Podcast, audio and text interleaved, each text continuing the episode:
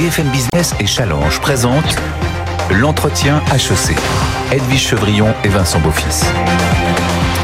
Bienvenue dans l'entretien HEC avec Challenge, avec HEC bien sûr, et le cabinet de stratégie Bénin et compagnie. On est ensemble pendant une heure avec Vincent Beaufils, directeur de la publication de Challenge, que je remercie. Bonsoir ou bonjour euh, Vincent. Bonjour Edwige.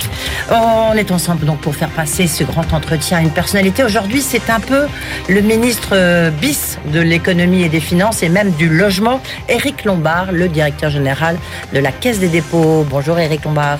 Bonjour à vous voilà, merci Edwige. Bonjour Eric Lombard. Alors la Caisse des dépôts, on le présente souvent comme le bras financier de l'État. On va pas vous demander combien de divisions, mais peut-être combien de, milliards. J'ai sélectionné quelques euh, milliards, 200 milliards de prêts à l'économie, 40 milliards simplement pour le climat dans les années à venir, 100 milliards presque de euh, participation dans les grandes entreprises, et puis 4 milliards de résultats nets. On en partira plus tard. Est-ce que j'ai oublié quelques milliards ici ou là?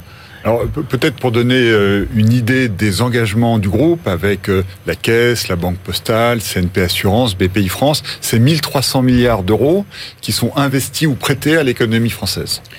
1300 milliards. Et donc euh, on va faire tout au cours de cette interview, une, qui sera une interview multicanale, on la retrouvera dans Challenge, mais aussi sur les sites internet de BFM Business et Challenge, et en intégralité sur l'antenne de BFM ce week-end. Merci d'avoir accepté euh, euh, de passer cet entretien avec nous. Juste euh, rapidement, on vous rappelle, question d'actualité, le brief de Bain, question business. Et puis ensuite une deuxième partie où ça sera, il y a un micro-trottoir qui a été fait et réalisé sur le campus d'HEC où la question c'est à des étudiants, c'est quoi la caisse des dépôts, CDC. Vous allez voir, c'est très intéressant. Et puis bien sûr des questions des alumni et une conclusion avec des questions un peu plus philosophiques. Tout de suite, les questions d'actu. L'entretien HEC avec Challenge sur BFM Business. Éric Lombard, les crises se succèdent, qu'elles soient géopolitiques, économiques, énergétiques, écologiques. Comment est-ce que vous voyez la, fin de l'année 2022 euh, et puis surtout comment vous voyez 2023 Est-ce qu'on est, est-ce que la récession se profile ou pas? Bon, Il ne faut pas se cacher que la situation est difficile. On a la convergence de trois crises historiques. D'abord, euh, des ruptures de l'ordre international avec euh, l'invasion de l'Ukraine, avec la rupture des chaînes d'approvisionnement, notamment avec la politique zéro Covid en Chine. Ça, c'est absolument majeur. Il y a une autre transformation du monde, c'est le retour de l'inflation qu'on avait connu euh, il y a 30 ou 40 ans, mais qui revient et qui avait commencé avant le début de la guerre en Ukraine. Donc, c'est un facteur durable. Durable, durable, combien de temps? Bah, comme cette inflation. Question de semaines, de mois, d'années. Ça va probablement durer quelques années. Il y aura probablement une baisse l'année prochaine, grâce aux politiques très énergiques engagées par les banques centrales, notamment des États-Unis et de l'Union européenne. Mais, mais ça va prendre du temps parce que le mouvement est, vraiment parti. Comme disait Jean-Claude Trichet, l'inflation, c'est comme le dentifrice, quand il est sorti du tube, c'est dur de, de le faire rentrer. Puis le troisième mouvement historique important, c'est l'inversion de l'évolution des taux d'intérêt à long terme les taux d'intérêt à long terme qui étaient devenus négatifs, euh, la France empruntait à des taux négatifs à 10 ans, sont redevenus non seulement positifs, mais plus de 2,5% en France et aux États-Unis, plus 3,5%. Donc c'est un mouvement majeur. Et on verra que ça a un impact évidemment euh, sur vous, euh, notamment sur le livret A aussi, le financement du logement social. Juste une question avant de passer la, parole à Vincent Beaufils. Est-ce que vous ne redoutez pas que l'action des banques centrales que vous venez de saluer ne va pas casser bah, la croissance? La faible croissance. Alors, Jay Powell aux États-Unis le revendique. Il dit il faut casser la croissance pour lutter contre l'inflation et euh, donc euh, il assume le fait que le chômage va monter. Alors la Banque centrale européenne a un discours plus mesuré, mais évidemment tout cela aura un impact sur la croissance, récession ou pas, on verra. On, on part d'une situation qui était très positive, avec des entreprises très solides, avec une demande qui se tient, mais c'est clair que le ralentissement de la croissance est déjà là. Alors, euh, Éric Lombard, on vit ces jours-ci une deuxième chute importante de la bourse depuis euh, le début de euh, la guerre en Ukraine. Est-ce que vous craignez un crack? On va avoir un ajustement boursier qui est en cours depuis d'ailleurs de nombreux mois. Je rappelle que le CAC est monté jusqu'à 7000 pour les actions françaises. Il est cette semaine autour de, de 5008. Il n'est pas exclu qu'il y ait encore un mouvement d'ajustement. Euh, on sait que cette période est propice aux ajustements. C'est plutôt un crack rampant. Et compte tenu de la force de l'économie, on peut penser que on va arriver dans, dans les semaines ou les mois qui viennent à un moment où bah, la bourse rebondira comme à chaque fois. C'est-à-dire que j'attire l'attention des épargnants. Il faut pas agir dans la précipitation, euh, mais c'est vrai que ça va être encore chahuté pendant probablement encore quelques semaines ou quelques mois. Là où ça se voit particulièrement, c'est dans les valeurs tech, dont je pense BPI France, auxquelles vous êtes très lié, euh, et, et friande de, de ces valeurs-là. Est-ce qu'effectivement là, euh, vous pensez que c'est pas salutaire le fait d'avoir effectivement une baisse des valorisations? On, avait atteint des multiples assez élevés. Alors après, quand on est dans des valeurs de croissance, elles sont sensibles à deux choses. D'abord la croissance, et comme elle se réduit, ça baisse les valorisations. Et puis les taux d'intérêt qui permettent d'actualiser les revenus futurs.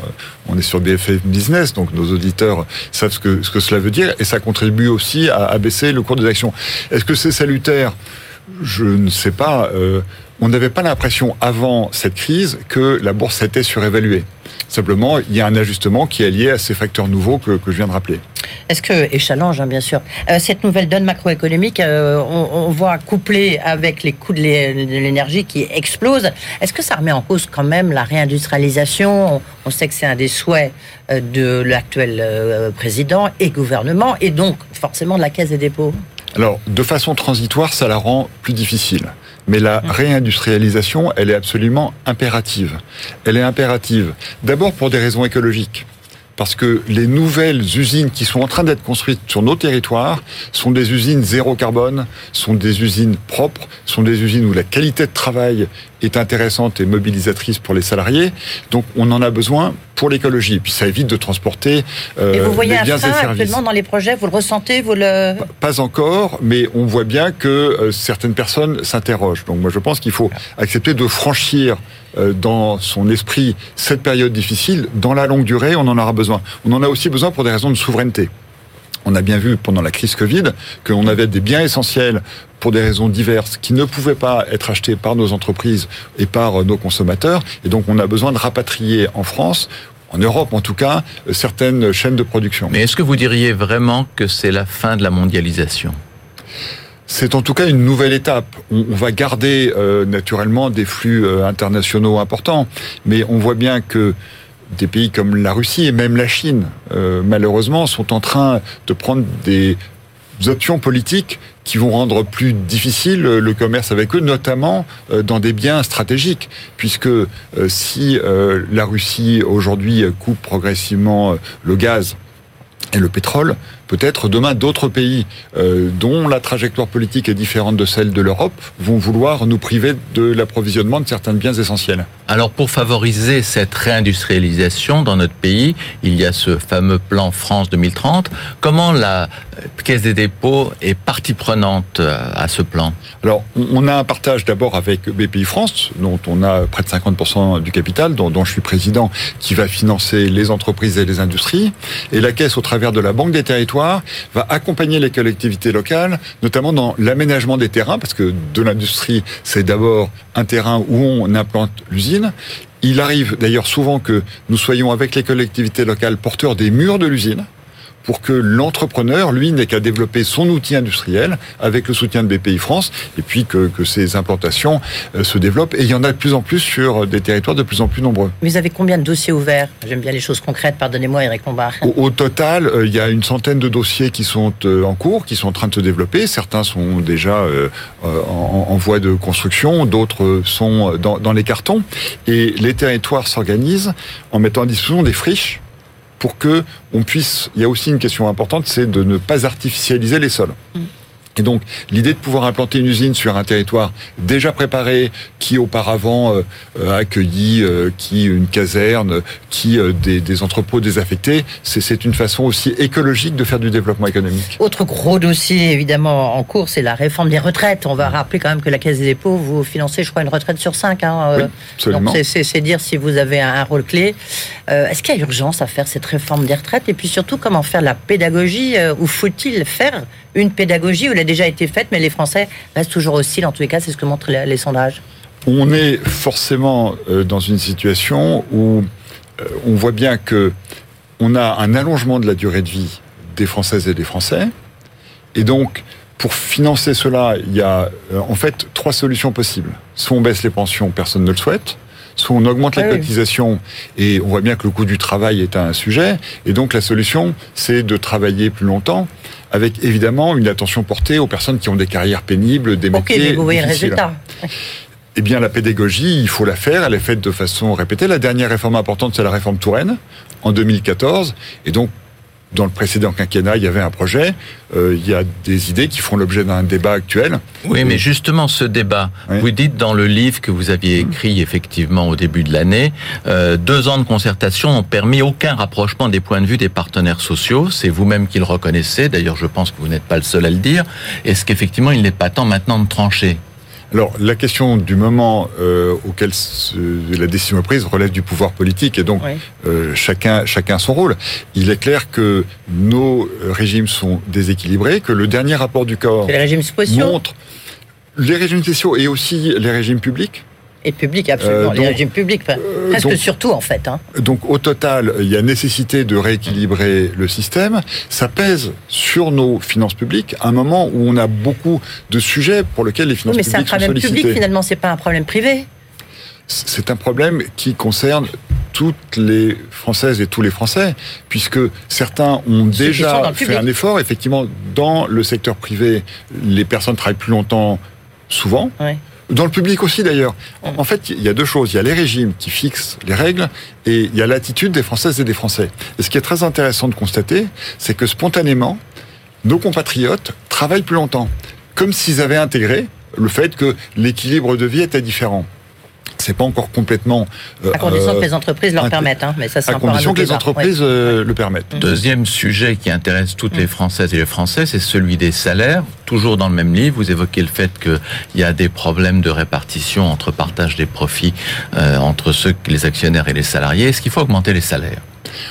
On est dans la nécessité de le faire cette année, en tout cas pour les salaires les plus modestes, parce que l'inflation, Vous l'avez fait de combien à la Caisse des dépôts? C'est plus combien? On, on est en train de finir euh, notre négociation avec les partenaires sociaux, mais j'ai pris l'engagement devant les partenaires sociaux de la Caisse des dépôts que pour les bas salaires, on couvrirait l'effet de l'inflation en 2022. Parce que quand on a un salaire modeste, on subit de plein fouet les effets de l'inflation sur sa facture de chauffage, sur la nourriture euh, qu'on achète, euh, sur euh, le gazole ou l'essence qu'on met Donc vous dans remettez sa en place l'échelle mobile des salaires à la Caisse des dépôts. Pas du tout, parce que d'abord c'est une négociation sur cette année qui vise à protéger les collaborateurs d'un effet particulier. On est dans une séquence où, à partir de 2023, l'inflation devrait baisser grâce à l'effort des États et des banques centrales. Et donc il est hors de question d'être dans une indexation. Mais dès lors que ce mouvement est un mouvement particulier, il ne faut pas notamment que les personnes à, revenus peu élevés en, en soient victimes. Merci beaucoup. On arrive au terme de cette première partie. Tout de suite, le brief de Bain. L'entretien HEC avec Challenge sur BFM Business.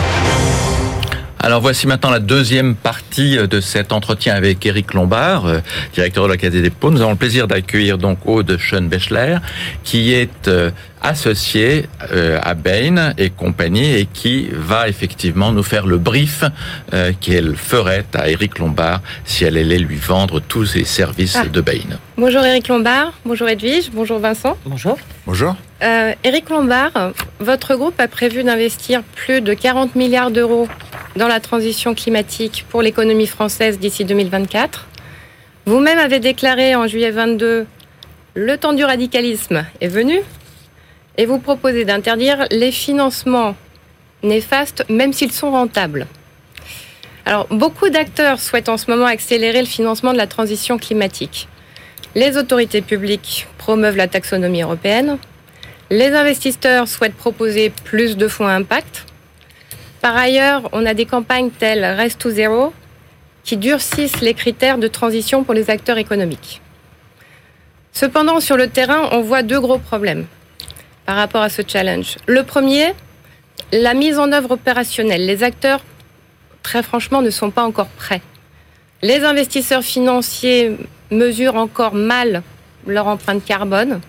Au niveau de leur portefeuille, ils n'ont pas de données très granulaires sur les émissions de leurs clients.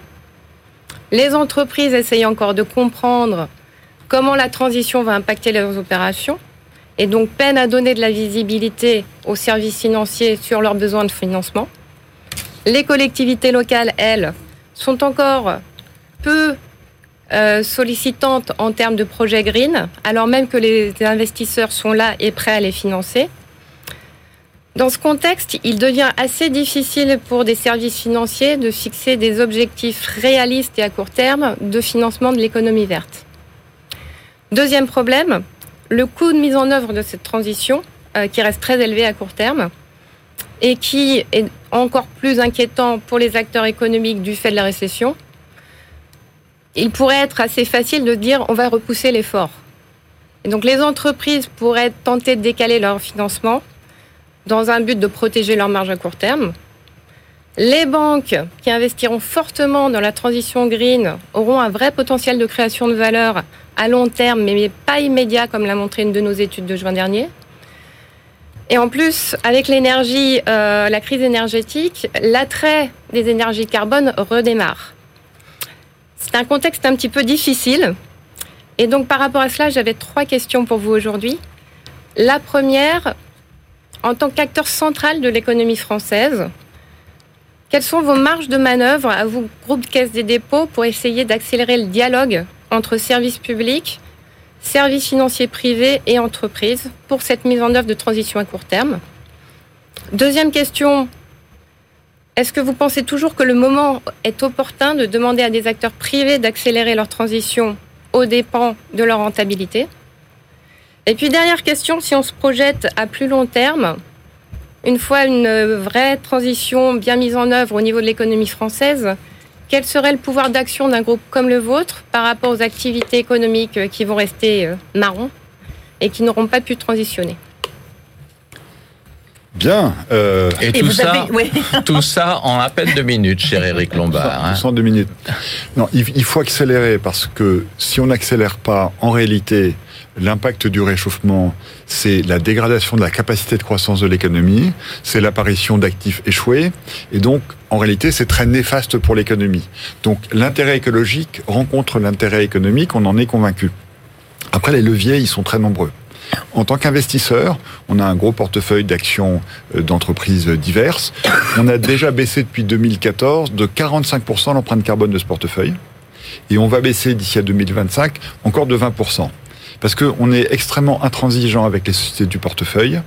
Soit elles ont des plans de verdissement de leur activité, soit, et dans ce cas-là c'est un échec, mais on fait quand même, on vend notre participation. Donc en tant qu'investisseur, on est totalement intransigeant. En tant qu'acteur des territoires, il y a beaucoup de choses qu'on peut faire. Il y a le congrès des HLM qui a lieu cette semaine. On va rénover 120 000 logements par an, faire de la rénovation thermique. Et la hausse du coût de l'énergie va favoriser cela, parce que bah, quand ils voient le coût de leur facture, évidemment, les, les locataires et les bailleurs sociaux ont très envie de le faire. Toutes les mobilités, qui sont une source importante d'émissions de carbone, sont en train de passer en mobilité verte, avec la réactivation des lignes régionales de chemin de fer, par exemple, toutes les villes sont en train de transformer leur système de transport pour avoir des bus à hydrogène ou, des bus électriques. L'industrie, j'en parlais tout à l'heure, que nous sommes en train de verdir, et puis la génération d'énergie. Il y a d'innombrables projets euh, d'éoliennes, c'est en train d'être accéléré euh, par le gouvernement, euh, de champs de, panneaux solaires, le nucléaire qui va se développer. Donc, je pense au contraire que c'est le moment d'accélérer. Et c'est vrai que ça a un coût pour l'économie. Et c'est pourquoi je pense aussi qu'il faut que les investisseurs acceptent, si on veut faire tout cela, une rentabilité moindre du capital. Parce qu'une partie de mmh. ces investissements, en réalité, sont très rentables à long terme parce que c'est une question de survie pour l'humanité, donc la rentabilité, elle est considérable, mais à court terme, dégrade euh, la rentabilité des fonds propres investis et c'est une transformation culturelle qu'il faut qu'on opère. Merci beaucoup. On y reviendra. Évidemment, ne dit pas évident d'aller expliquer à BlackRock ou à d'autres fonds d'investissement. Vous allez baisser votre rentabilité parce qu'il y a urgence sur la transition écologique. Mais on va y revenir tout de suite. Les questions business. L'entretien HEC avec Challenge sur BFM Business. Alors Éric Lombard, je euh, rebondis sur ce que vous évoquiez tout à l'heure sur la transition énergétique, c'est le moment d'accélérer. Or, euh, les calculs qu'on fait du montant d'investissement à faire pour effectivement accélérer tournent autour de 70 milliards par an. C'est le calcul du Trésor ou du MEDEF par rapport à ça. Comment fait-on alors que nous disait Aude, les acteurs ne sont pas prêts? Est-ce, Où est-ce qu'on va trouver ces 70 milliards? Alors, je ne pense pas que le problème vienne des financements. Euh, la Caisse va engager dans les années qui viennent 27 milliards en fonds propres, mais 100 milliards si on rajoute les financements. Et le, secteur financier français est très solide. La question, c'est de trouver des projets et des porteurs de projets. C'est ça le, défi que nous avons. Sur le logement, euh, tout le secteur privé doit se transformer que ce soit euh, le logement et puis aussi les immeubles de bureaux qui doivent aussi faire leur transition. Et puis par exemple un sujet comme l'équipement du pays en borne de recharge électrique. C'est un sujet majeur sur lequel il faut que nous accélérions. La France a toujours été euh, très organisée pour euh, établir des grands réseaux. On va d'ailleurs euh, terminer l'année prochaine le maillage du pays en réseau numérique, ce qui est très important dans l'équilibre des territoires. Donc il faut qu'on ait une initiative très forte et le gouvernement y travaille et on travaille avec le gouvernement pour que cela soit mieux organisé, mieux cadré et qu'on puisse accélérer cela.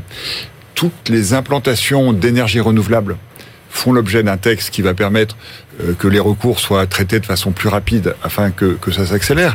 Et donc, c'est ça le vrai sujet, c'est qu'on ait plus de porteurs de projets, plus d'initiatives dans le développement. Le financement, euh, vu l'épargne de notre pays, les, fonds d'épargne depuis le début de l'année, euh, c'est plus de 20 milliards d'euros de collecte nette. Donc, euh, l'épargne des Français est abondante et elle peut être engagée dans cette transition. Oui, mais, mais la question, c'est des, des sommes colossales. On dit comment aider les collectivités locales à, je sais pas, justement, à, faire la, la, protection technologique de leur, de leur bâtiment les, collectivités locales ont, des montants d'investissement importants. On a tenu, euh, il y a quelques jours, euh, les printemps des territoires, qui est la, réunion annuelle de la Banque des territoires. payer les factures d'électricité. Donc, vous voyez, elles ne vont pas commencer à, entreprendre des travaux de rénovation énergétique euh, colossaux. En, en fait, les budgets d'investissement des collectivités locales leur donne des marges de manœuvre qu'elles utilisent. D'ailleurs, elles investissent beaucoup. Elles sont plus contraintes sur les frais de fonctionnement. Donc, euh, quand il faut investir, elles, peuvent le faire. C'est une question de décision. On le voit par exemple pour un sujet comme les réseaux d'eau. Les réseaux d'eau en France perdent 20 ou 25% de l'eau. On voit bien que l'eau est un problème. Donc, il faut absolument rénover tous les réseaux d'eau. Or, c'est des financements de très long terme, parce que euh, un réseau d'eau, euh, ça dure 50, 60 ans. Et évidemment, politiquement, pour un élu qui est élu pour 6 ans, euh, il engage ses successeurs. Mais s'il laisse les fuites, il engage aussi ses successeurs. Donc il faut se projeter, et cette prise de conscience, elle est vraiment en train de se faire dans tous les échelons des collectivités locales, les régions, les départements, les communautés de communes, les communes. Tout autre sujet, Éric Lombard, euh, quand on s'intéresse à la caisse des dépôts, on voit qu'elle a 4 milliards de résultats. D'où vient-il ce résultat? Alors, ces résultats ont des sources euh, diverses, mais essentiellement, c'est nos investissements en actions. On a en réalité 115 milliards d'euros d'investissement en actions. Qui financent notamment les 100 milliards d'investissements et de fonds propres et, que vous qui financent parce que ces actions hein. euh, rapportent des revenus et, donc ces revenus sont, sont réinvestis. Et puis on, a euh, les marges d'intérêt qu'on tire de nos diverses activités ou marges de l'activité euh, d'assurance qui contribuent à cela. Et puis on a des activités opérationnelles, la poste les activités opérationnelles de la Poste et de Géopost sont rentables, de Transdev, de la Compagnie des Alpes, d'ICAD dans l'immobilier. Donc en réalité, on a une très belle répartition de nos activités qui nous permet en plus d'être très résilients. Alors il y a un élément qui va changer, c'est la hausse des taux du livret A. Vous êtes responsable de l'épargne des Français. Est-ce que ça va avoir une incidence sur vos résultats? Alors, les fonds d'épargne sont des fonds dont la gestion nous est confiée par le ministère des Finances, par, les Français. Donc, c'est déconnecté des résultats de la Caisse des dépôts historiques. Ça aura naturellement un impact. Les fonds d'épargne, c'est 350 milliards d'euros de bilan. Donc, 1% de hausse du livret A, ça nous coûte 3,5 milliards d'euros par an. Et donc, ça pèse sur les résultats. Mais 190 milliards sont prêtés au logement social et aux collectivités locales, avec une indexation progressiste qui fait qu'il y a une couverture. Et puis, sans rentrer dans, dans, les détails techniques, le reste est investi avec des éléments de couverture. Donc, il y a une phase de transition qui est un peu compliquée à gérer, mais c'est prévu et ça ne pose pas de problème grave. Il n'y a aucune inquiétude sur la solvabilité des fonds d'épargne. Et dans la moyenne durée, pour un établissement financier, la hausse des taux est plutôt une bonne nouvelle en réalité. Plutôt une bonne nouvelle. Euh, on, a vu, vous avez besoin d'énormément d'argent. Euh, vous nous citez des milliards. On a l'impression de parler du budget de la France. Euh, vous avez fait un gigantesque mécano, comme on aime bien en France, où vous avez pris en fait le, contrôle de la Poste, qui s'est rapproché de la CNP, de la Banque Postale. Enfin, on voit, il y a un énorme mécano. Qu'est-ce qu'est-ce que ça vous a apporté en fait? Bien, d'abord. Ça a stabilisé la Poste, on est d'accord. La Poste qui est confrontée à des énormes défis. Mais pour la Caisse des dépôts, est-ce que vous n'avez pas de l'argent à mettre ailleurs? Alors, le premier objectif, c'est de servir nos compatriotes. Et donc, avec le réseau de proximité des 17 000 points de contact de la Poste, plus l'intervention de la Banque des Territoires, de BPI France, de SFIL, ça nous permet d'avoir une offre beaucoup plus large au service de nos concitoyens. Ça nous apporte une meilleure stabilisation économique. On était en 2021, on a gagné 4,6 milliards d'euros. Donc on voit bien que ce grand ensemble permet d'être plus rentable qu'auparavant. Et donc euh, tout ça, euh, tout ça va dans le bon sens. 2022, et c'est au service. Alors en 2022, on, aura moins d'effets exceptionnels et l'année est plus difficile, mais on aura à nouveau en 2022 des, des bons résultats. Et la résilience de ces résultats est accrue parce que du coup, on a une meilleure répartition de nos risques. Justement, à propos de participation, vous aviez favorisé le rapprochement, enfin, vous avez joué, essayé de, de réconcilier euh, les intérêts de Suez et de Veolia. Résultat, Suez rachète à Veolia la participation qu'il avait en Grande-Bretagne, sa filiale en Grande-Bretagne, à un prix extrêmement élevé. Est-ce que ça a servi à quelque chose, tout ça? Oui, il y a eu euh, d'abord la constitution autour de Veolia d'un acteur mondial majeur euh, de euh, de la transition énergétique et, climatique, et avec Suez, la base, notamment avec la, la, part de marché de Suez dans les marchés de l'eau en France, d'une entreprise avec un potentiel de développement important. Ce potentiel, il est en train de se réaliser. Oui, ils sont en train de reconstruire un autre groupe mondial. Donc on, va revenir à terme dans la même, la même situation qu'avant, non? Bah, pas tout à fait la même, puisque euh, chacun aura des stratégies, disons, plus marquées, plus euh, différenciées. Pourquoi est-ce que le prix de cette euh, acquisition est élevé? Parce que cette entreprise britannique qui fait du traitement de déchets a pris de la valeur. Oui, mais on n'aurait pas pu la laisser dans le, dans le périmètre de Suez au lieu d'éviter eh cette sortie de cash C'est euh, c'est la vie économique. Elle a été rachetée par Veolia qui souhaitait la conserver. Les autorités de concurrence britanniques ne l'ont mm. pas permis. Euh, un autre acheteur a fait une proposition, mais Suez avait un droit de préemption, donc Suez l'a repris. Et donc, je suis très euh, heureux que cette opération marque confirme ce que nous avons dit nous portons pour Suez un projet de croissance et donc nous allons conserver en France deux acteurs majeurs de ce secteur avec effectivement euh, des redimensionnements qui sont les faits de cette bataille boursière. Mais je trouve qu'on s'en sort, euh, pour l'intérêt des entreprises françaises, on s'en sort assez bien. Et vous en sortez plutôt bien, Eric Lombard. Euh, merci beaucoup. On arrive euh, à la fin de cette première partie. Deuxième partie avec le micro-trottoir euh, d'HEC. Vous allez voir, ils ont plein de questions, hein, les élèves, à vous poser. Et puis, bien sûr, après, ce sera les alumni HEC qui, à leur tour, vous poseront des questions. À tout de suite. L'entretien HEC avec Challenge sur BFM Business. BFM Business et Challenge présentent L'entretien HEC. Edwige Chevrillon et Vincent Beaufils. Alors, retour dans l'entretien avec Éric Lombard, hein, le directeur général de la Caisse des dépôts. On va passer encore une demi-heure ensemble et on va avoir des questions d'alumni, des questions plus personnelles aussi. Mais on va commencer par un micro-trottoir qui a été euh, euh, réalisé sur le campus d'HEC par Hortense Muller et Clémentine Impérial-Legrand et on a demandé donc aux, aux élèves sur le campus c'est quelle perception ils avaient de la Caisse des dépôts. Si je vous dis la CDC, est-ce que ça vous dit quelque chose?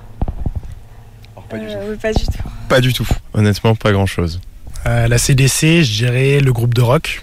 La Cour de cassation Caisse des dépôts consignation. La Caisse des dépôts et consignation C'est la Caisse des dépôts et des consignations, je crois. Est-ce que tu saurais nous expliquer ce que c'est? Alors, je sais que le logo est rouge et carré. C'est un établissement public qui gère les comptes euh, bah, des d'autres établissements publics. Et ce serait ouais, plutôt un organisme public ouais, de gestion et de placement euh, de fonds, d'investissement aussi dans des projets, euh, dans des projets publics. Alors, est-ce que vous pensez que ce genre de entre guillemets vieille institution puisse avoir un impact sur la vie des Français? Oui, euh, c'est ça, ça, permet de faire transiter des fonds, de les allouer à des missions spécifiques que les privés, enfin les, les, les justiciables ne le, ne le feraient pas. Oui et non. C'est-à-dire que oui, parce qu'il y a besoin de ces socles-là, je pense, pour bâtir des choses Et non parce que si nous jeunes en fait on le connaît pas, c'est que finalement ça a pas tant d'impact que ça. Et donc euh, je pense qu'il y a sûrement un travail de démocratisation et peut-être de, de, rendre le truc un peu plus jeune. On a beaucoup d'institutions en France, des très vieilles qui datent tous de la même époque, donc de 1810, 1816, et on a vérifié leur impact. Elles fonctionnent encore très bien aujourd'hui, donc je pense que oui, elles ont un rôle très important. Alors vieille, je sais pas très bien ce que ça veut dire. Euh, je sais qu'ils ont des très jolis bureaux, je crois, à Quai d'Orsay, qui sont en effet assez, assez anciens, mais j'ai un peu étudié leur, euh, un de leurs investissements euh, dans la fibre optique. Euh, et je sais qu'ils supportent beaucoup le développement de la fibre dans les territoires. Et, euh, et donc c'est un impact, bah, enfin c'est ce que j'en sais qui est réel pour, pour beaucoup de gens. Euh, si des institutions anciennes et justement réputées peuvent favoriser euh, des terrains comme la transition écologique, je pense que c'est une bonne chose. Est-ce que vous pensez que la Caisse des dépôts, justement, peut accompagner à la fois les citoyens et les institutions vers euh, une économie à bas carbone? Oui, absolument. Euh, je, je, pense que dépendre uniquement du secteur privé pour euh, rendre l'économie à bas carbone, ce serait euh, quelque chose de euh, une sorte de rêve idéal qui ne fonctionnerait pas. Il y a aussi l'endroit où sont investis, où est investi l'argent en France, c'est aussi très important parce que bon, s'il y a plus d'investissement dans les énergies haut carbone, il y aura plus de développement dans ces industries-là. Donc en fait, justement, le fait que cette institution puisse agir euh, pour investir dans l'énergie bas carbone, je pense qu'il y a un impact très important à jouer euh, sur cette question-là. À mon avis, il faut d'une part, enfin, pour la transition, il faut d'une part un cadre réglementaire et, en fait, en fer de lance du cadre réglementaire qui doit être suivi par toutes les entreprises, il faut des investissements publics qui encouragent euh, le développement des initiatives. Après, très honnêtement, je pense quand même que les entreprises maintenant ont le réflexe de le faire d'elles-mêmes, euh, d'essayer de, de, de, de, voilà, avec la RSE, de, de d'amener cette transition énergétique, écologique, euh, cette économie bas carbone. Euh, parce que c'est dans l'air du temps, mais parce qu'elles savent aussi que c'est important. Enfin voilà, il y a vraiment de plus en plus d'entreprises qui se rendent compte que c'est important. Le groupe euh, Caisse Dépôt emploie 119 000 employés, dont 59% ont un statut public. Est-ce que ça pourrait vous donner envie de travailler dans ce groupe? Et si oui, pourquoi? Euh, je pense que, enfin, c'est un secteur qu'on connaît assez peu en fait, le, le, la caisse des dépôts. Enfin, on en a parlé rapidement en cours, mais c'est pas, c'est vraiment pas ce vers quoi on nous emmène. Euh, moi, pour l'instant, je n'avais pas du tout pensé au secteur public. J'étais plus parti sur le privé. Après, pourquoi pas Faut que je me renseigne plus euh, sur la caisse des dépôts. Je vous avoue que je ne suis pas au courant encore de toutes euh, toutes les actualités de, de ce qu'elle fait. Effectivement, non plus, le secteur public, c'est pas non plus quelque chose qui m'intéresse en premier lieu. Je pense aussi que c'est plus intéressant, en tout cas pour pour des jeunes étudiants, d'aller voir un petit peu ce qui se fait euh, du côté secteur privé, très privé. En fait, je me disais que c'était pas quelque chose que je ferais en début de carrière, euh, mais quelque chose que éventuellement euh, plus tard, euh, le sens de l'intérêt général euh, revenant en force avec une crise existentielle de la cinquantaine peut-être, je me verrais assez bien faire. Si vous étiez en face d'Éric Lombard sur le plateau, est-ce qu'il y a une question ou deux que vous aimeriez lui poser? Monsieur Lombard, qu'est-ce qui vous a donné envie, après avoir intégré HEC, après être diplômé d'HEC, de travailler dans le secteur public et plus précisément à la Caisse des dépôts euh, de cette manière-là? Moi, je pense que j'aurais une question sur justement euh, l'aspect euh, vieillissant des grandes institutions euh, telles que la CDC. Euh, quels sont les, les impacts et les, mesures qui peuvent être mises en place justement pour euh, rendre ces, institutions un peu plus jeunes dans leur manière d'agir, dans euh, leur vision, euh, la vision que les étudiants peuvent avoir de, ces industries, et à quel point l'impact du coup peut être d'autant plus intense par la jeunesse de cette entreprise. Et moi, c'est pas tant une question qu'un remerciement, et c'est merci de réinvestir l'argent de mes amendes. Ce qui est amusant, Eric Lombard, c'est que en fait, vous avez fait exactement ce que les étudiants imaginent pouvoir faire, c'est-à-dire commencer leur carrière après HEC dans le privé, et ensuite quand on s'approche de la cinquantaine, aille euh, là, effectivement, laisser libre cours à son sens de l'intérêt général. Euh, avec une petite exception, c'est que j'avais quand même travaillé pour Michel Rocard pendant 4 ans dans les années, ça, ça vous a à la fin des années 80. Non, non ça, ça, confirme que l'intelligence collective c'est une réalité, c'est-à-dire que si on les met tous ensemble, euh, il y a beaucoup de connaissances, de compréhension de, de, de ce qui se passe. Euh, ça m'a pas surpris. Le, le, côté vieille institution. 1816. On, 1816. Oui. On, est quand même, on a très largement dépoussiéré l'institution et mes prédécesseurs aussi. D'ailleurs, euh, il y a beaucoup de jeunes, y compris de jeunes HEC, qui veulent venir chez nous parce que, euh, je veux insister là-dessus, on est une nation d'intérêt général. On finance la transformation écologique du pays, le logement social.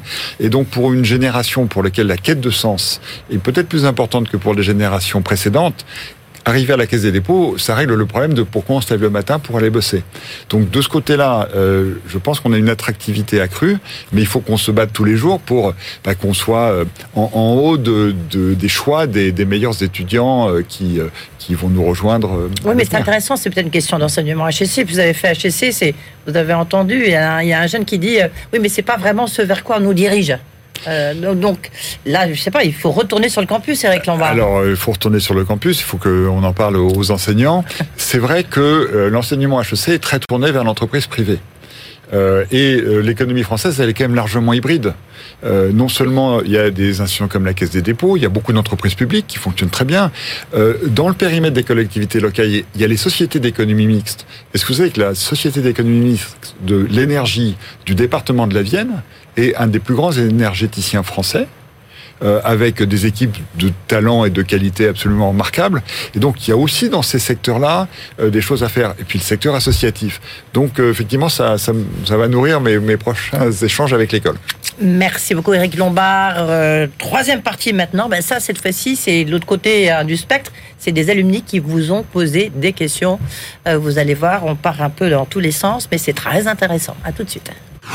L'entretien HEC avec Challenge sur BFM Business. Alors, euh, il y a cinq questions en tout euh, des alumni HEC. La première question, elle est d'Emmanuel Blaise. Elle est sur les enjeux climatiques. Il y a beaucoup de questions, hein, Eric Lombard. Vous allez voir sur les enjeux climatiques, c'est un peu normal aussi. Bonjour Monsieur Lombard, Euh, je m'appelle Emmanuel Blaisès, je suis diplômé de HEC en 2018 et aujourd'hui analyste dans une banque d'investissement en finance durable. Je voudrais vous interroger sur l'enjeu climatique.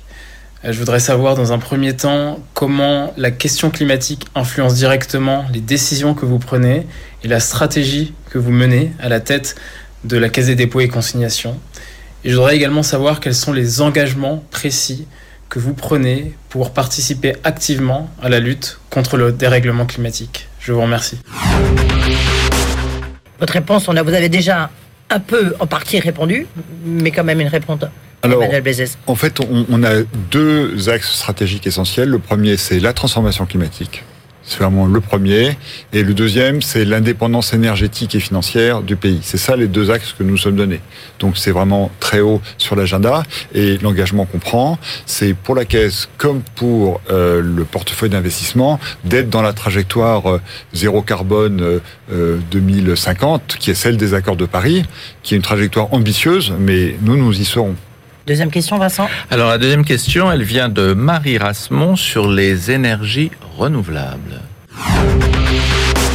Bonjour Monsieur Lombard, je suis Marie Rasmont, je travaille dans la banque d'affaires Kempen en tant que spécialiste en énergie renouvelable. Dans le contexte actuel de crise énergétique mondiale, j'aurais aimé avoir votre vision sur la stratégie d'investissement du groupe Caisse des dépôts dans le secteur énergétique et en particulier sur les énergies renouvelables.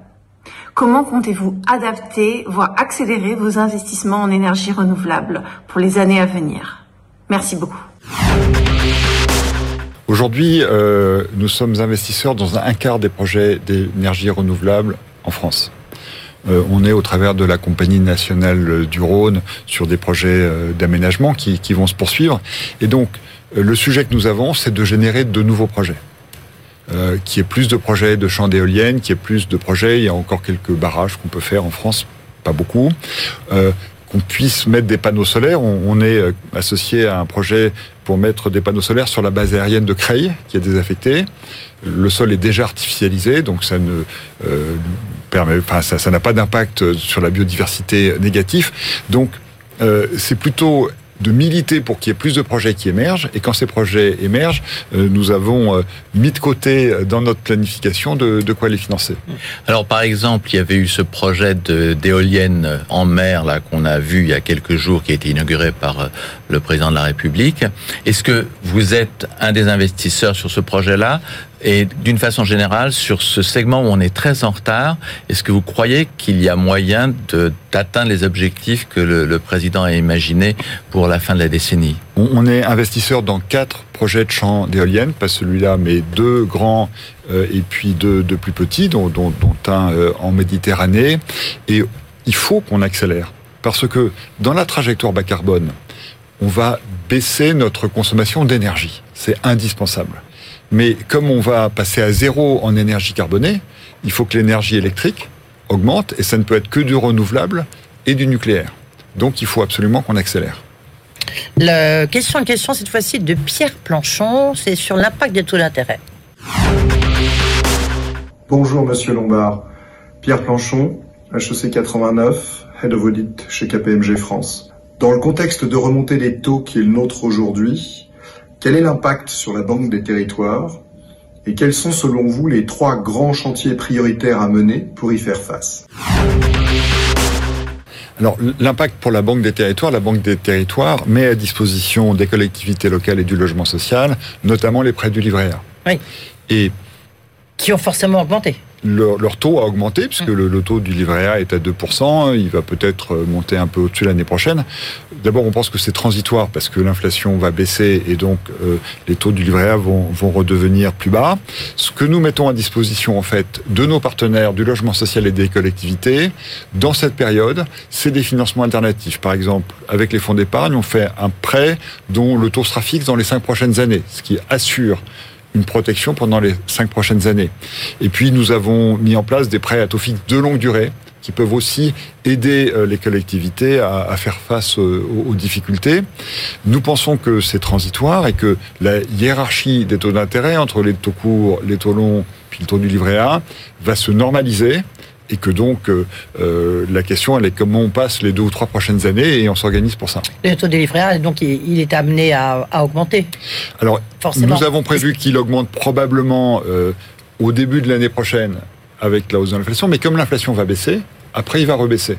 Et peut-être même dès la fin 2023. Mais il doit être au niveau de l'inflation ou pas à votre avis Il y a une formule qui le base sur les taux d'intérêt et l'inflation, hmm. ce qui protège l'épargne des Français. Euh, les taux d'intérêt, ils montent, euh, mais l'inflation, nous pensons qu'elle va baisser. Alors Éric Lombard, la question suivante de Karine Gabay vient sur la gestion justement de vos 115 milliards de participations qu'on évoquait tout à l'heure et l'existence éventuelle de conflits d'intérêts entre la gestion publique et la gestion privée. Bonjour Monsieur Lombard, Karine Gabay, HEC 2003, avocate de formation. J'exerce une fonction juridique dans le secteur de la gestion d'actifs au sein d'un groupe bancaire. Ma question est la suivante. La Caisse des dépôts détient des participations dans des sociétés privées, y compris des sociétés cotées en bourse. Comment la Caisse des dépôts arrive-t-elle à concilier son rôle fondateur, qui consiste à œuvrer pour l'intérêt général, avec les intérêts privés que représentent les exigences de rentabilité dont elle doit faire preuve en tant qu'actionnaire avisé? Pas mal comme question. C'est une bonne question. Alors, on, a vraiment deux types d'investissements. Les, les investissements d'intérêt général, on a une optique de rentabilité de l'ordre de 4%, et puis le secteur privé, où, on a euh, des exigences qui sont euh, les mêmes que celles d'investisseurs privés. Vous n'êtes toujours pas euh, présent dans l'ensemble du CAC 40 On est présent dans l'essentiel du, du, CAC 40. ensuite, on a nos participations stratégiques, on est au conseil, on les pilote, et là, euh, dans ces cas-là, euh, effectivement, s'il y a un conflit d'intérêts entre deux sociétés, mais enfin ça ne peut pas arriver parce que on n'en a qu'une par, par secteur, euh, la question peut, peut se poser. En revanche, pour nos investissements de sociétés du CAC 40, on est toujours très minoritaire et on n'est pas au conseil d'administration. Et n'étant pas au conseil d'administration, eh bien, nous n'avons que de l'information publique ce qui fait que euh, nous avons euh, pas plus d'informations que, que d'autres. Une question d'un confrère HEC, bien sûr, qui nous pose souvent des questions dans les entretiens HEC, c'est Thomas Lestavel, notamment sur le renouvellement de votre mandat. Bonjour Monsieur Lombard, je suis Thomas Lestavel, journaliste, HEC 2005. Ma question porte sur le renouvellement de votre mandat au mois de décembre. Vous êtes candidat à votre propre succession comme patron de la Caisse des dépôts, mais il semblerait que d'autres personnalités du monde politique soient également intéressées, dont Alexis Kohler, secrétaire général de l'Élysée. Donc ma question est la suivante, pourquoi est-ce que Monsieur Macron devrait-il vous choisir vous et pas lui? Merci beaucoup. Excellente question, Eric Lombard. On voit que les journalistes sont, sont bien formés. Euh, D'abord, c'est un honneur et une responsabilité d'avoir euh, cette fonction et je remercie le président de la République de, de m'avoir fait confiance. Et donc, comme c'est un poste euh, qui est à sa main, c'est lui qui nomme sur proposition du ministre de l'économie et des finances et de la première ministre, eh bien, euh, c'est à lui de prendre la décision qui lui paraît la plus adaptée. Et franchement, moi, j'ai pas de commentaire à faire sur sur ce choix. euh, Encore une fois, qui lui appartient totalement. Mais est-ce que vous trouvez que c'est normal que souvent euh, le directeur de cabinet du président de la République euh, se retrouve effectivement à la tête de la Caisse des dépôts? Alors, je suis pas sûr que ce soit souvent, puisqu'il y a eu le cas arrivé. de mon prédécesseur. Oui. Euh, Et puis et, et- également du prédécesseur de votre prédécesseur Jean-Pierre Jouillet Jean-Pierre Jouillet, euh, enfin, c'était l'inverse, si je peux me permettre. Euh, il était directeur général de la Caisse, puis Enfin, secrétaire général de l'Élysée. une- Voilà. Franchement, euh, d'abord, je pense pas qu'il y ait de conflit d'intérêts, parce que nous sommes dans l'intérêt général et dans l'État. Et euh, la question, elle se pose pas en fonction de la fonction qu'occupe tel ou tel, mais dans sa capacité à assumer euh, cette responsabilité. Eric Alors- Lombard, dernière question. Elle est, et elle est gratinée, celle-là. Je, je vous laisse avec Éric Branche, et je ne vous dis pas sur quoi, je vais essayer de comprendre. Bonjour Monsieur Lombard. Je suis Eric Blanche, diplômé HEC en 2016 d'un executive master en direction commerciale et marketing. Et je travaille à la direction marketing et innovation d'une des entités de Orange Business Service. Vous sachant très impliqué dans le projet européen Gaia X, j'aimerais avoir votre avis sur le déroulement des travaux et leurs échéances, ainsi que sur les conséquences directes pour le secteur bancaire à anticiper selon vous dès maintenant. Merci beaucoup. Expliquez le projet Gaia X et ce que vous y faites. Euh, GaiaX, c'est un projet auquel nous sommes effectivement associés, qui est un oui. projet européen qui vise à établir euh, un cloud souverain. Vous savez, le, le cloud, c'est ce qui permet de gérer les systèmes d'information. C'est aujourd'hui euh, largement un monopole des GAFA, euh, même euh, s'il y a quelques acteurs français qui euh, émergent, comme OVH, euh, comme Outscale, qui est une filiale de, de Dassault Systèmes. Donc GaiaX, c'est une réflexion européenne pour avancer dont, je trouve que le rythme euh, de progrès euh, est peut-être un peu euh, insuffisant et peut-être faudrait-il gagner en, en opérationnalité. Parce qu'en réalité, de quoi s'agit-il? D'avoir des serveurs euh, qui soient au meilleur niveau technique pour pouvoir assurer euh, euh, ce qu'on appelle le software as a service, c'est-à-dire les systèmes d'information externalisés par les institutions et notamment par les institutions financières. Euh, moi, je pense que l'Europe et la France doivent réagir à cette mainmise des GAFA parce que les lois américaines permettent dans ces cas-là au gouvernement américain d'avoir accès aux données s'il le souhaite. Donc, dès lors qu'on est dans des sujets sensibles, c'est absolument impossible de s'en remettre à ces entités, malgré les efforts qui- qu'elles font de, dire non, bah, rassurez-vous, ça marchera. Pas du tout, la loi américaine s'appliquera, on, le sait. Et donc, il faut absolument qu'on développe des options notamment françaises, et, donc nous, nous y travaillons. euh, euh, nous y travaillons, et moi je suis optimiste, je pense qu'on va trouver des solutions. Eric Lombard, on arrive au terme enfin de cet entretien. euh, AGC reste quand même quelques minutes pour des questions peut-être un peu plus philosophiques, personnelles. Ça servira de conclusion.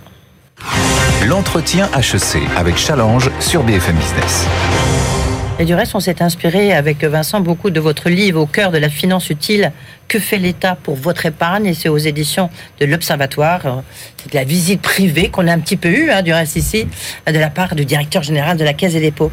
In fine, est-ce qu'on peut dire que le libéralisme, bah, il profite toujours aux plus puissants? Les cas, c'est ce que vous avez écrit. Est-ce que vous diriez ça aussi de libéralisme, mais aussi du capitalisme?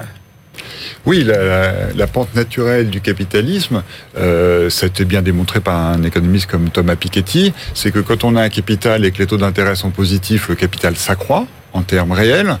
Et euh, la part qui revient aux salariés, elle n'augmente pas euh, spontanément. Il y a un chiffre, par exemple, qui dit ça sur la pauvreté en France. La pauvreté en France, c'est 14% des Françaises et des Françaises, qui est déjà trop. Mais avant transfert, c'est 40%. Donc on voit bien que s'il n'y a pas des mécanismes d'équilibrage, euh, l'écart se creuse. Et sans être trop long, après la Deuxième Guerre mondiale, il y a eu un mouvement beaucoup plus équilibré de développement qui a profité aux salariés. Et en fait, la rentabilité du capital était plus modeste. Et puis, la hiérarchie des taux d'intérêt euh, a été bouleversée. Et depuis 20 ans, aux États-Unis, les classes moyennes n'ont pas vu leur pouvoir d'achat augmenter, alors que les fortunes des actionnaires, euh, des euh, entrepreneurs se sont accrus. À tel point d'ailleurs que beaucoup d'entre eux, je pense à Bill Gates, ont redonné ce patrimoine au travers de fondations parce qu'ils trouvaient que cette création de richesse Mais est-ce qu'on en est là ne en devait France pas. Alors, euh, la- Est-ce pour qu'il le- faut rééquilibrer Vous savez, tout un débat hein, sur le partage de la valeur, justement. Ça. Oui. Rééquilibrer le salaire capital. Oui, oui, moi je, je pense. Alors, ça ne peut pas se traiter uniquement en France, parce que ne soyons pas naïfs, tout le monde veut racheter nos entreprises qui sont magnifiques. Donc il faut qu'il y ait un mouvement, notamment en Europe, d'un développement plus équilibré qui profite plus aux personnes. D'ailleurs, on voit bien, il suffit de regarder les résultats de récentes élections, que dans une démocratie, euh, les peuples sont de plus en plus réticents à cette évolution du monde. Ils perçoivent bien qu'elle n'est pas assez équilibrée. Donc il y a aussi un enjeu de protection de la démocratie, d'avoir un système économique. On dit tout le temps que le libéralisme économique va avec la démocratie. Mais pour ça, il doit être tempéré, il doit être organisé, réglementé de, telle sorte qu'il profite plus à tous. Alors, on, voit bien vers quoi vous tendez. C'est assez original pour un homme de la finance qui s'appuie sur euh, Thomas Piketty. On n'entend pas ça souvent. Euh, mais quand vous prenez un capitalisme responsable, on voit bien d'où on, où on ne veut pas aller. Mais qu'est-ce que ça veut dire un capitalisme responsable en termes pas simplement de doctrine dans la vie économique de tous les jours Bah, ça veut dire que dans l'équilibre des richesses produites, il doit y en avoir plus pour les salariés et plus pour la planète. Et, c'est pour ça qu'on n'y arrivera pas si on ne baisse pas le rendement du capital. Parce que, certes, les investisseurs disent on a besoin de ce rendement pour investir. Et nous-mêmes, on sait bien qu'on a besoin de nos profits pour investir. Mais si l'équilibrage n'est pas fait, d'abord, euh, ça fait des personnes qui euh, n'ont pas les moyens de faire face à la transition écologique, parce qu'il y a un autre sujet auquel je suis sensible, c'est que la transformation écologique, elle va coûter plus cher pour les ménages. Le véhicule électrique, il coûte plus cher que le véhicule diesel. Isoler sa maison, ça se rentabilise sur la baisse de facture de chauffage, mais ça prend du temps. Et la nourriture bio, elle est plus chère que euh, éventuellement euh, des, des légumes qui viennent d'avions, euh, euh, d'avions euh, d'Afrique par avion, pardon. Et, donc, ce rééquilibrage, il est absolument nécessaire. Sinon, on voit bien qu'il y a des craquements politiques, il y a des, craquements dans l'efficacité du système. Et encore une fois, ça a très bien fonctionné pendant 30 ans. Donc on sait le faire fonctionner. Et le système économique qui a eu lieu pendant les 30 glorieuses était aussi un système libéral entre guillemets, mais avec une régulation qui était plus efficace et surtout mieux partagée. Est-ce que la, alors, est-ce que pour vous le mot décroissance est un est un gros mot? Surtout, moi je ne sais pas comment on peut. une, une croissance moindre, comme Bah. celle qu'on a connue un peu. euh, On y est déjà dans la croissance moindre. on, on y Oui, est déjà justement. parce que euh, et dès lors que nous avons besoin de financer des investissements massifs pour décarboner non pas notre économie, notre société, toute notre société, eh bien, ces investissements massifs, ils ont besoin de croissance pour qu'on puisse les financer. Et puis, la décroissance de l'économie, ça veut dire la décroissance des revenus. Vous n'allez pas dire euh, à toutes ces personnes euh, dans notre pays qui gagnent moins du salaire médian qu'on va baisser leurs revenus. C'est juste pas entendable. Donc, euh, moi, je ne souhaite pas qu'on aille vers la décroissance, même si on doit être beaucoup plus frugaux dans l'organisation de l'économie, beaucoup plus économe d'énergie, convoyage moins en avion. C'est une forme de décroissance. Alors, c'est- là où, où j'en viens pour finir à, à ce propos de Churchill que vous citez dans, dans votre livre. Never waste a good crisis, ne pas gâcher une bonne crise. Ce que vous venez de nous dire, c'est en fait les bonnes leçons de la crise que nous sommes en train de vivre. Oui, et puis puisque vous parlez de Churchill, j'ai envie de citer Albert Cohen dans Churchill d'Angleterre qui disait le temps de la peur est passé, voici venu le temps du courage.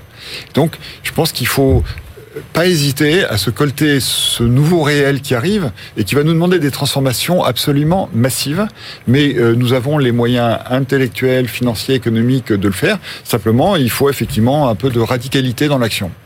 Merci beaucoup. Joli mot de conclusion. Merci beaucoup, euh, Eric Lombard, d'avoir été avec nous. Eric Lombard, donc le directeur général de la Caisse des dépôts, passait son grand entretien aujourd'hui. Merci. Merci à vous. L'entretien HEC avec Challenge sur BFM Business.